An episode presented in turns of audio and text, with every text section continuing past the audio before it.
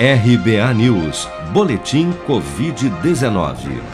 Segundo a última atualização do painel Covid-19 do governo federal, somente em 24 horas foram notificados pelas secretarias estaduais de saúde 6.431 novos casos e 149 mortes pela doença no Brasil nesta terça-feira, elevando para 608.071 o total de óbitos causados pela Covid-19 desde a primeira morte confirmada em março do ano passado. Segundo dados oficiais, das mais de 21 milhões de pessoas já infectadas pelo novo coronavírus no Brasil, 197.177, ou 0,9% delas, ainda seguem internadas ou em acompanhamento pelos órgãos de saúde em todo o país.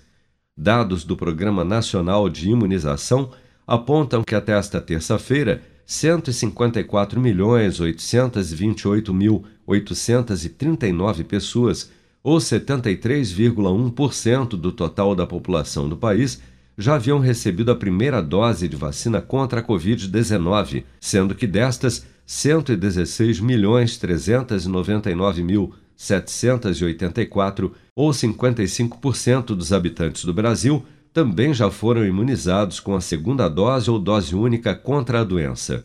A Secretaria Municipal de Saúde do Rio de Janeiro anunciou nesta segunda-feira que irá realizar um estudo em parceria com a Fundação Oswaldo Cruz e o Instituto DOR de Pesquisa para avaliar a segurança e a eficácia de uma terceira dose da vacina contra a Covid-19 em todos os adultos a partir dos 18 anos.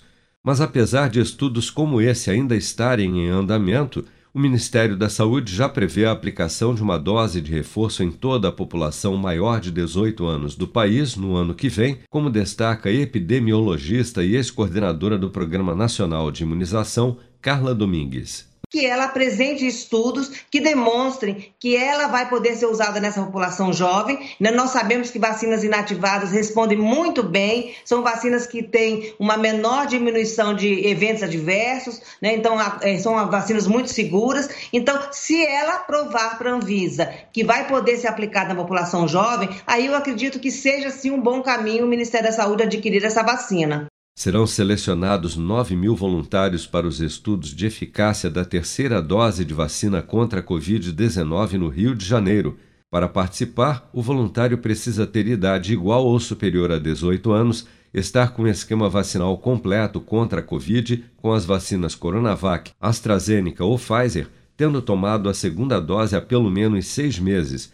As inscrições estão abertas no site da Fiocruz com produção de Bárbara Couto, de Brasília, Flávio Carpes.